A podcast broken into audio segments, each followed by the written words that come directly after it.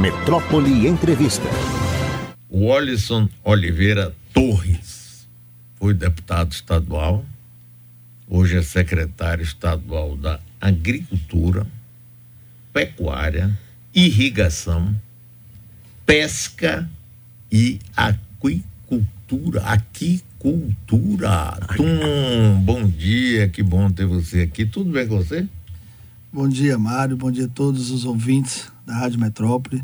Estou aqui é, vindo, né? Ontem foi um, um momento muito importante é, para o Estado da Bahia, para a nossa história, para a nossa cultura, é, onde nós recebemos o presidente Lula na parte da manhã e comemoramos o bicentenário, né?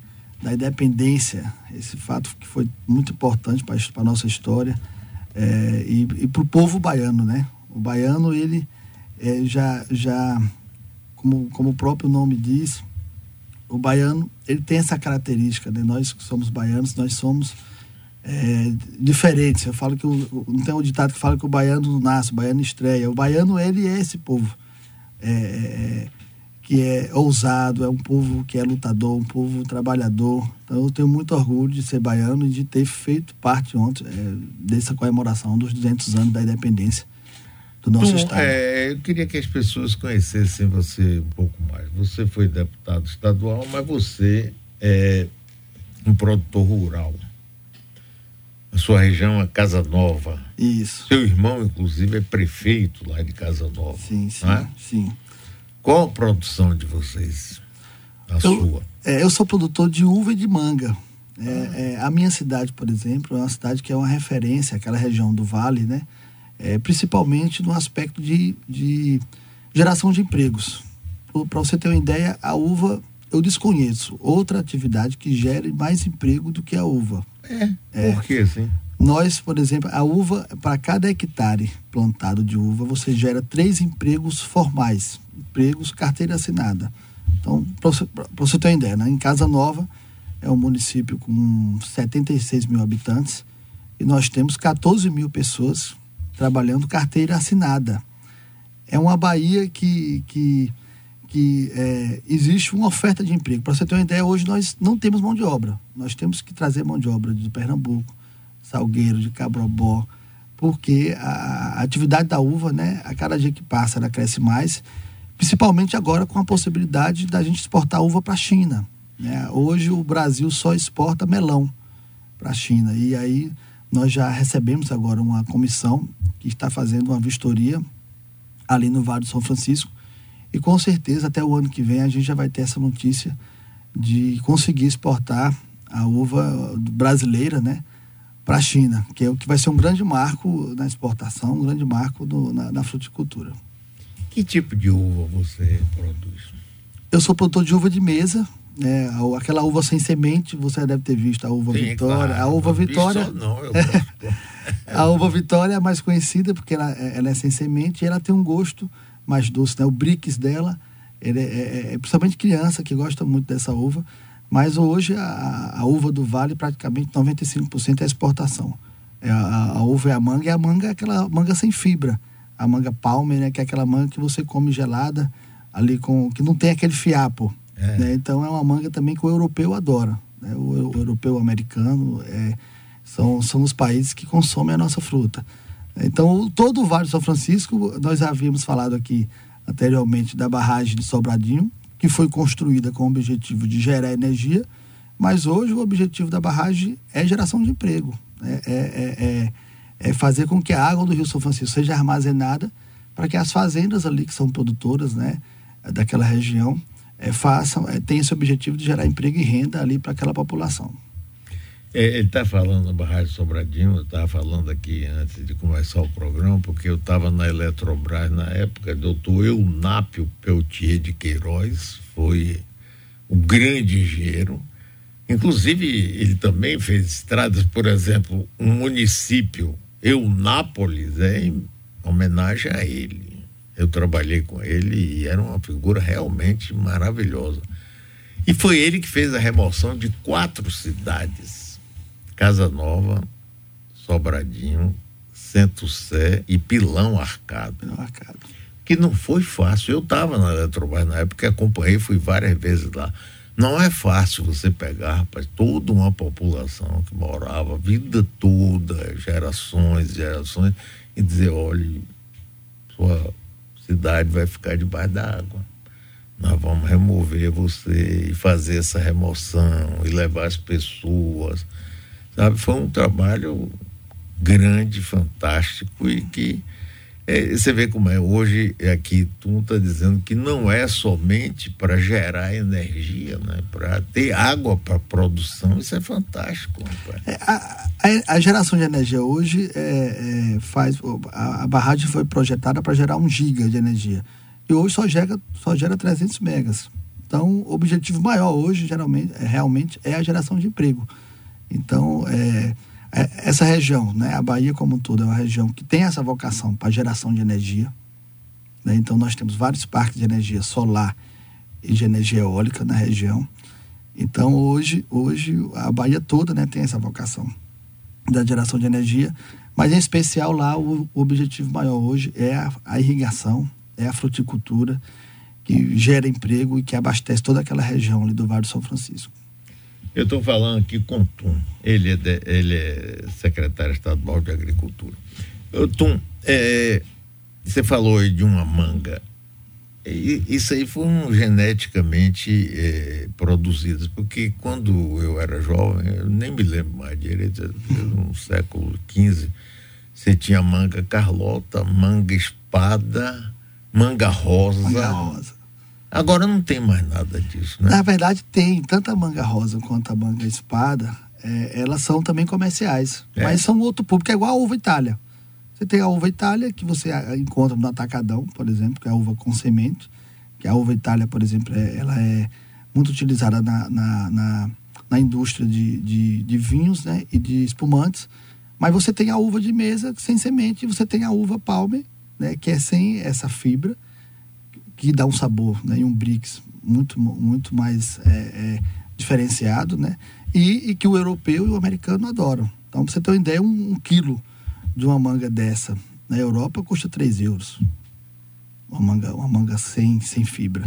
Agora, vocês conseguem, por exemplo, fazer exportação é, sem que a maior parte dos recursos fique com intermediários? O, o, o próprio produtor é beneficiado com isso? Sim, na exportação sim. nós temos um problema de mercado. Eu sempre costumo falar que o maior desafio de quem planta não é plantar, é vender. Sim. Porque qualquer um planta. O problema é na hora da venda. E aí esse problema da venda está mais relacionado ao mercado interno, ao nosso mercado doméstico. Como assim? Explique melhor, por favor. Um, um, um produtor de manga que planta manga e vende é, no, no, ali em Juazeiro no mercado produtor. Sim. Então ele, ele, ele não tem um canal da venda, ele só, ele só planta. Então ele, ele, ele é, é agenciado por pessoas, corretores que Sim. compram e que revendem essa manga, esse produto.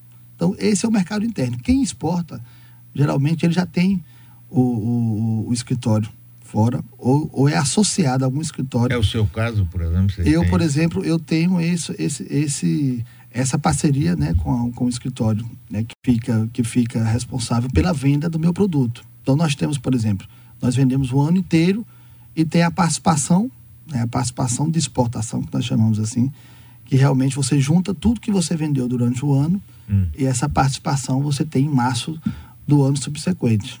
Então, você tem um valor mínimo que trabalha com exportação e no, e no ano subsequente você tem esse retorno que geralmente é no mês de março, que é o grande desafio. O grande desafio. Aqui no nosso estado, por exemplo, no estado da Bahia, eu costumo dizer que tudo que se planta dá. É, é, é, também é, é, tendo uma, uma, uma, característica né, do estado que tem todas as condições para quem quer plantar. Né? Nós temos um clima favorável, nós temos um, um estado que tem muita terra e nós temos um estado que tem muita água. Nós somos ricos em recursos hídricos nós temos terra barata. Eu arrisco a dizer, Mário, que a Bahia é o estado com o maior potencial do agronegócio brasileiro. A Bahia, o estado mais da Bahia. Do que o... Mais do que, porque entenda, Mato Grosso você não encontra mais terra para comprar. Goiás, mesma coisa. São Paulo não tem mais terra. E aqui nós temos terra barata. Não é à toa que nós recebemos. Amanhã, por exemplo, eu vou receber um produtor de Mato Grosso que está adquirindo 100 mil hectares aqui no estado da Bahia. Em que região? Na região da Barra. A hum. Barra, Pilão Arcado, ali Chique-Chique. Então nós temos ainda muita terra, muita terra para poder, é, é, é, que ainda tem potencial em ser terra produtiva e terra barata. Então você vê o movimento, eu estou observando um movimento muito grande de paulistas vindo comprar terra aqui de, de pessoas de Mato Grosso. Domingo passado, que ontem fez sete dias, eu estava em Luiz Eduardo Magalhães com um grupo de, de produtores de Mato Grosso que estão interessados em, levar a, a Farm Show para lá, em fazer um evento, em, em, realizar esse evento, e também que estão investindo aqui e que veio na, nas nossas terras, né, uma, terras produtivas, e como eu lhe falei, nós temos terra, temos clima favorável, temos água. Porque a irrigação revolucionou a produção né, é, é, de, de, todo o estado brasileiro. Né? Você consegue irrigar e você consegue produzir o ano todo. Por que, que a região do Vale hoje é referência e nós passamos o Rio Grande do Sul? Porque nós conseguimos produzir uva. Estou falando da uva. Duas vezes ao ano, duas vezes e meia ao ano, e ele só produz uma vez no ano. Legal, e tem o mesmo custo. Então nós conseguimos. Aí, aí você vê o movimento, se você observar na agricultura, é, do estado da Bahia, quem desenvolveu a agricultura foram pessoas de outros estados. Você chega no oeste, só tem Sim. catarinense, só tem Rio Grande do Sul, tem Gaúcho, mineiro, goiano, né? Lá no Vale não foi diferente. No Vale também catarinense, espanhóis, alagoanos, pernambucanos, Rio Grande do Sul, japoneses. Então a Bahia é a terra da, da oportunidade. Aqui, um ouvinte, Zélia Batista, disse que é valer, faltou falar de remanso. É isso, verdade. isso. Remanso, Pirão Arcado, Centro Sé e Casa Nova. E Casa Nova. Porque Sobradinho não é município. É, eu estou conversando aqui com Tum, o secretário estadual de Agricultura. Agora, me diga uma coisa, secretário. O, você falou aqui do mercado local. O intermediário aqui é, é que fica com uma parte significativa da produção local, é isso? É? O intermediário ele barganha entre o produtor porque ele tem o contrato com os supermercados, por exemplo. Então o que acontece? Ele tem um poder de barganha, né? Porque como ele tem um contrato com os supermercados, ele, ele tem um preço fixo e ele compra do, do, do produtor mais barato e revende porque ele tem um contrato fixo, ele tem uma demanda que já é pré-estabelecida. Né? Então, hoje é o nosso maior gargalo. E aí, nós temos uma dificuldade na Bahia, por exemplo, que é a criação de cooperativas.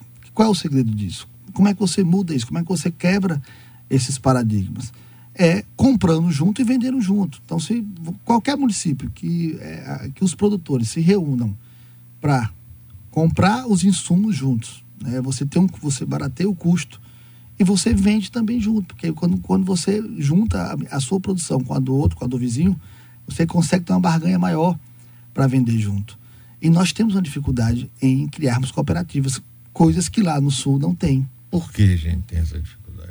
Cultural. Eu, eu, eu atribuo uma questão cultural. Porque, é, por exemplo, é, é. no Oeste, no Oeste da Bahia, como foi, nós tivemos esse movimento né, de pessoas de Santa Catarina. Então, eles já vieram lá do Sul com essa cultura do, da cooperativa. E o Senar, que é um grande parceiro do, do, da, da, Secretaria de Agricultura, o Senar, ele incentiva muito, nós incentivamos a criação de cooperativas, que é o grande segredo. Né? A cooperativa você consegue é, é diminuir o seu custo e aumentar a sua produção.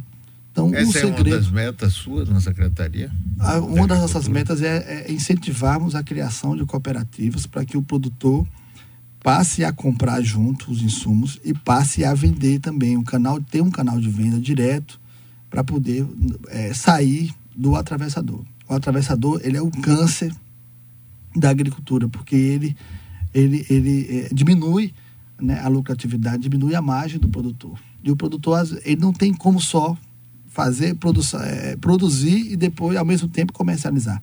São duas atividades diferentes. Sim, claro. Por exemplo, o SEASA, a SEASA aqui. A SEASA é um ponto em que o próprio produtor chegue e venda o seu produto. Agora, eu acho que você tem razão quando diz que é difícil. Você está lá produzindo ele mesmo, tratar de vender é complicado, né? É, geralmente, quem tem box no SEASA já tem é, é, o canal de comercialização com as grandes redes ou com o centro de, de distribuição. Então, você tem centro de, de distribuição que já compra daquele comercial, daquela pessoa que faz essa revenda, e ele tem que ter um volume diário. É o grande desafio. Quem produz manga, por exemplo, ele tem, ele tem manga uma vez no ano. Então, como é que ele vai atender o mercado né, durante um ano todo? E aí é onde, é onde estaria o diferencial da cooperativa. Porque a cooperativa, você pode planejar o manejo e, ah, o produtor, seu João, pode ter a manga em janeiro, o outro pode ter em fevereiro. Aí você faz uma, cria uma escala onde você consegue atender né, o mercado o ano inteiro. É, no meu caso, no meu caso eu planto uva, toda semana eu tenho uva. Então toda semana eu consigo atender, né, dentro do meu manejo, né, uma, uma rede de supermercados, por exemplo. Quais são suas principais prioridades junto à Secretaria de Agricultura do Estado? Nós temos um grande desafio, que é tornar a Bahia, ó, a Bahia. Hoje é o, o estado da Bahia, a agricultura já corresponde a 30, 27%, vai não chegar a 30% do PIB baiano. Nós temos o desafio de dobrar isso a Bahia, como eu falei, a nossa a, talvez a nossa maior vocação desde que foi criada, e aí a carta de Pero Vaz de Caminha, quando mandou para os portugueses, já dizia: aqui nessa terra, tudo que se planta dá. Então nós temos o desafio de dobrar o que a gente produz hoje. E dobrar de forma sustentável, porque o produtor ele já tem que obedecer todo, todo esse critério da legislação ambiental, de supressão vegetal, é, de, de, de, plantar né, com, com esse olhar é, é, é, de, de, sustentabilidade, porque nós somos certificados. Então, quem exporta, por exemplo, ele tem que ser certificado. O produtor de algodão que, que, que, que produz no oeste da Bahia, para ele atender aquela, aquela, é, é, aquele cliente dele lá fora, ele tem que estar certificado. Ele tem uma coisa chamada rastreabilidade. Que se ele produzir de forma errada, se ele não classificar o algodão da forma correta, se ele não respeitar o meio ambiente, ele vai ser penalizado e o produto dele não vai entrar lá fora. Então, o, o nós aqui, o objetivo da, da, da Secretaria de Agricultura é sim incentivar, atrair novos, novos produtores aqui para o nosso estado, para que venham produzir, que venham gerar emprego de forma correta, porque nós temos um estado que ainda tem muito que crescer. É, talvez essa vocação, a vocação da geração de energia e a vocação da agricultura, nós temos que, que potencializar isso e temos que, que fazer com que a Bahia se consolide cada vez mais nessa atividade e que é a agricultura, que é a pecuária. Agora, recentemente, eu estive em um, em um confinamento lá em Luiz Eduardo, que é o quarto maior do Brasil. Esse produtor, Almir, que é produtor lá em Luiz Eduardo, ele tem 50 mil cabeças de gado lá confinado. Ele abate 2.500 cabeças por dia. Então, nós temos uma Bahia que às vezes é desconhecida. Porque a Bahia produz tudo. A Bahia produz é, soja, produz algodão. Nós somos é, os maiores na fruticultura. Nós somos é, pecuaristas. Nós somos é, grande em pesca, apesar, apesar de termos alguns gargalos, como, por exemplo, o camarão. Vou dar exemplo. O camarão. O que, que acontece? O camarão, nós, nós importamos 85% do camarão que nós consumimos, que os baianos consomem. Nós importamos 85%. Quem, quem que mais produz? Fortaleza, é, o estado do Ceará e o, e o, Rio Grande do Norte. Por que, que o Rio Grande do Norte o Ceará produz e a Bahia não produz, sendo que nós temos um litoral enorme, sendo que nós temos uma vocação grande né, de, é, é de, de, de, produção de camarão. Então, tem algumas questões ambientais, tem algumas questões que a nossa legislação é, é, é não permite, mas que um, um, dos desafios é gerar emprego, é gerar renda com a produção do, do camarão. Outro dado interessante, Dendê o dendê. Nós só produzimos 2% do, do dendê que a gente consome. O nosso dendê vem todo do Pará. E nós que distribuímos. Então, nós temos alguns gargalos que nós temos que corrigir. Né? Tem um ouvinte aqui que pergunta, um ouvinte, Carla. Sim. E o pequeno produtor, onde é que fica nesse planejamento seu? O pequeno produtor, ele que tem que estar integra, integrado né, com o grande produtor. Para mim, qual é o nome da ouvinte? O nome dela? Carla. Carla, eu, na palavra agronegócio, é o negócio do agro. Então, você pode produzir em um hectare, meio hectare, como, como pode produzir em mil hectares, cem mil hectares. Então, eu não diferencio, eu acho que um depende do outro. É, Para mim, não tem diferença do pequeno produtor e do grande produtor. Né? Nós temos que, que, trabalhar integrado. O grande precisa do pequeno. Vou dar um exemplo, na, é um produtor que tem lá em, lá em Medeiros Neto, Hum. Ele é produtor, ele é usineiro, ele planta cana de açúcar, né? Em grande escala. E ele, o que é que ele fez? Ele chamou os vizinhos, todo mundo que estava ali ao redor, pessoas que, que plantavam, por exemplo, eucalipto, né? E aí migraram para cana-de-açúcar. Ele compra toda a produção daquele pequeno produtor, que tem 5 hectares, quem tem, quem tem 10, quem tem 15. Então eu vou dar um exemplo no açaí. O açaí. É, é, nós temos produção significativa do açaí? Não, não temos produção de açaí, mas nós temos potencial.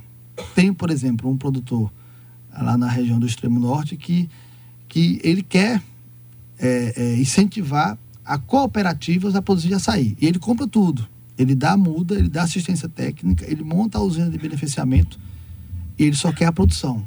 Na acerola nós já temos isso.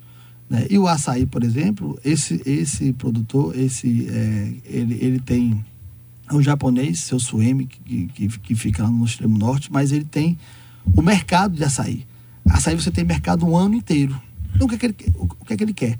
Que os pequenos plantem, produzam açaí, que isso já é feito muito no Pará, já é feito no Paraíso, e que ele compra toda a produção.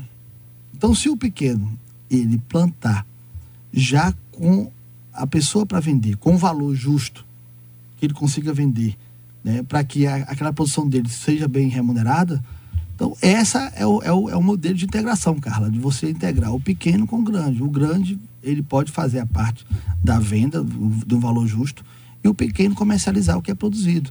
Então, nós, nós não podemos ter essa separação do agronegócio e da agricultura familiar. Por exemplo, eu, eu por exemplo, sou, eu gosto muito de orgânico, eu, eu consumo orgânico, tomate, a cebola, a galinha caipira. Então, quem produz a galinha caipira? O pequeno. Quem produz orgânico?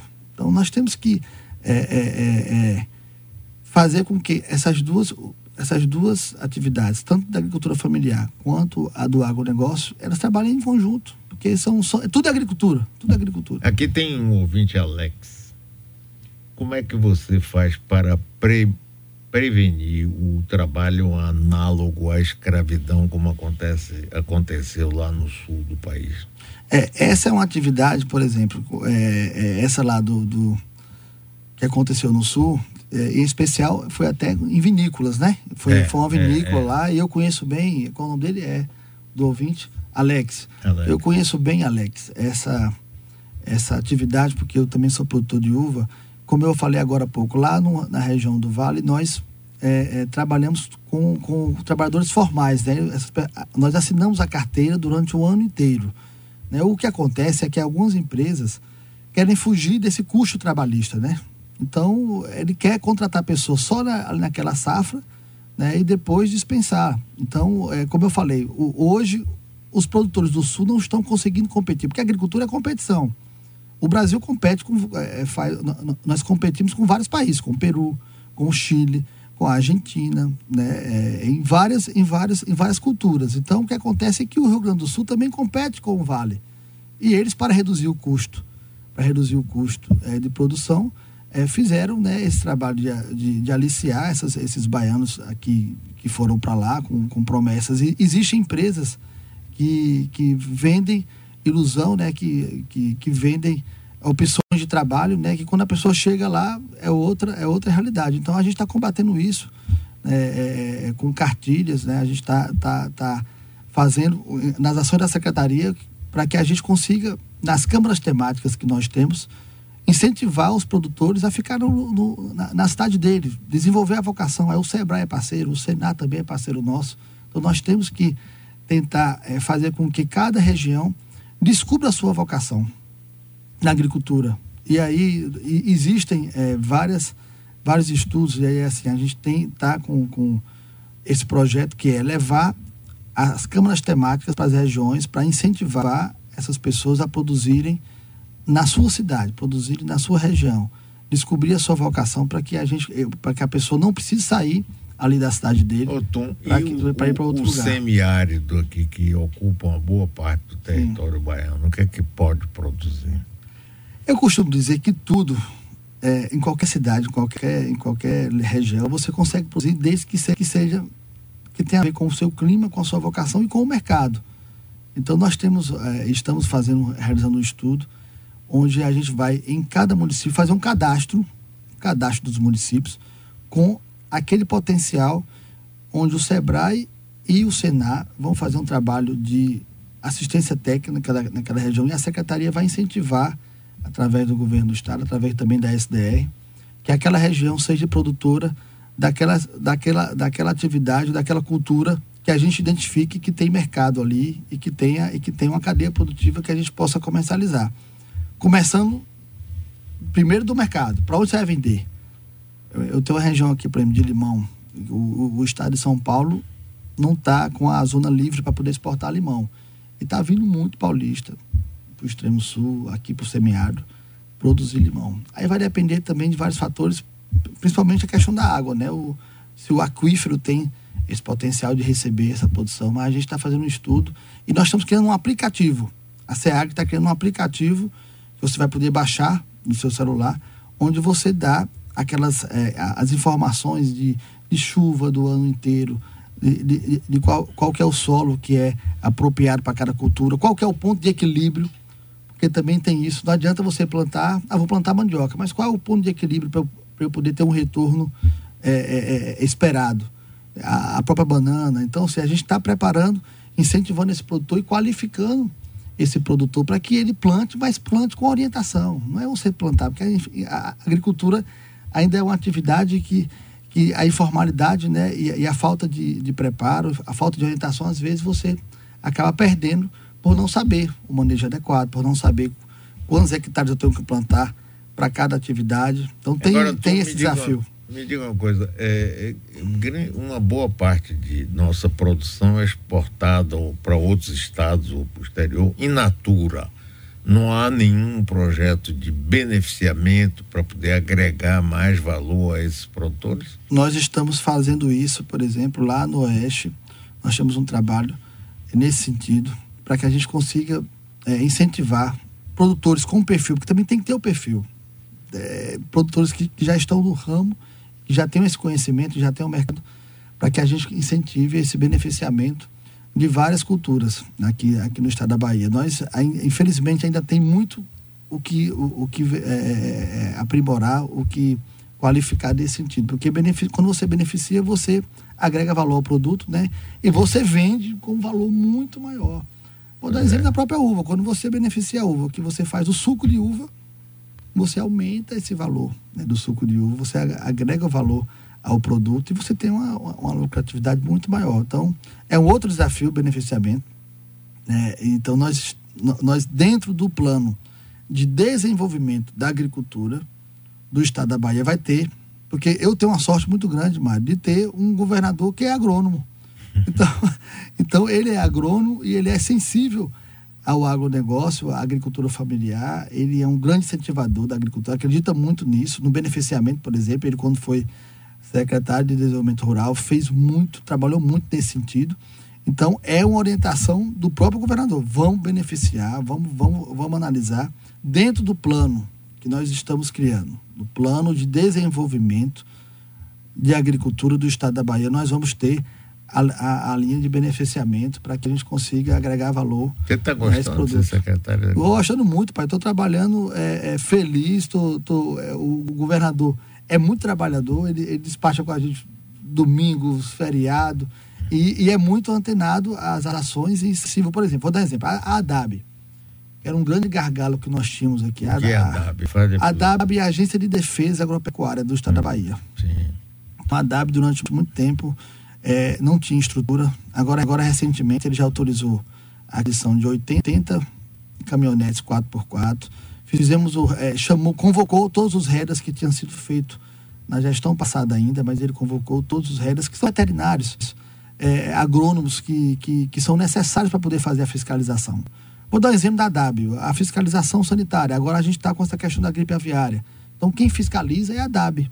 Então, é, é, é uma entidade que é ligada à minha secretaria e que agora, já no governo Jerônimo, nós já, já é, estamos iniciando com essa nova estrutura da DAB, né? Para que a gente consiga atender a Bahia. A Bahia é muito grande, são 417 municípios. Nós temos um, um, um estado que é maior do que muitos países. Então, a gente é, tem que ter estrutura para conseguir chegar até a ponta, né? Muito obrigado. Eu gostei muito, já nos conhecemos, gostei muito de receber aqui você agora como secretário da Agricultura. Boa sorte, jogue duro aí. Eu acho que é uma pasta fundamental, uma secretaria fundamental para a Bahia. Eu que agradeço, agradeço muito aqui ao espaço que foi me dado. É, nós temos muitos desafios, né? É, eu estou vindo de Brasília, né? Na semana passada estive lá no lançamento do Plano Safra, que foi um anúncio recorde de investimento. Isso é uma notícia boa para o produtor. É, o aumento de 27% do, do, do, do anúncio do Plano Safra em relação ao ano passado. E a, estar na parte da agricultura é um grande desafio, porque nós temos alguns gargalos que nós vamos ter que, que, que é, trabalhar para poder vencer. Que na Bahia é energia, os gargalos da agricultura, energia e infraestrutura. Mas Lula, quando esteve aqui na Bahia Farm Show, já sinalizou e pediu para que a gente fizesse um estudo do que, que a Bahia precisa. O que, que a Bahia precisa, secretário, para que a gente consiga ainda alavancar mais a agricultura e a Bahia se consolidar cada vez mais nessa atividade. Então eu que agradeço, desejar um bom dia a todos. Estou à disposição para sempre que for convidado.